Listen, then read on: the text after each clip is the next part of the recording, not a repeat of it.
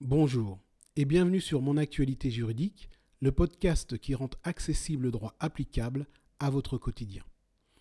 En ce 25 décembre, le nombre du jour est 20 milliards d'euros.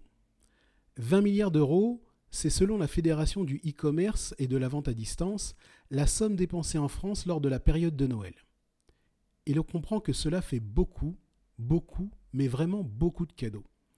Mais voilà, entre les problèmes de transport et l'actuel mouvement social, il se peut que les cadeaux que vous avez achetés en ligne ne vous ont pas été livrés. Et donc ce matin, vous vous demandez peut-être ce que vous allez bien pouvoir faire. Eh bien voici ce que vous allez pouvoir faire.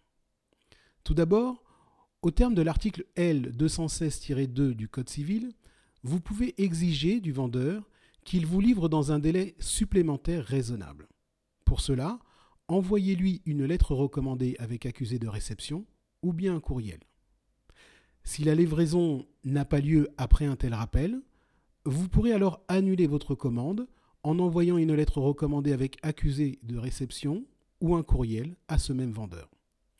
Le contrat de vente sera alors considéré comme résolu dès réception par votre vendeur de votre lettre recommandée ou de votre courriel, et ce, à moins qu'il ne se soit exécuté entre-temps. Notez que si la date de livraison indiquait constituait une condition essentielle de la vente, au terme de l'article L216-2 alinéa 2 du Code civil, vous pourrez directement annuler la vente sans préalablement exiger que le vendeur vous livre dans un délai supplémentaire raisonnable.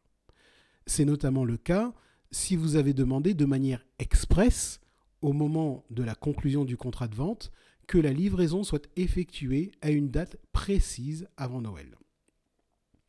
Enfin, en cas d'annulation du contrat, le vendeur doit vous rembourser la totalité des sommes que vous lui avez versées et il doit le faire dans un délai de 14 jours suivant l'annulation du dit contrat.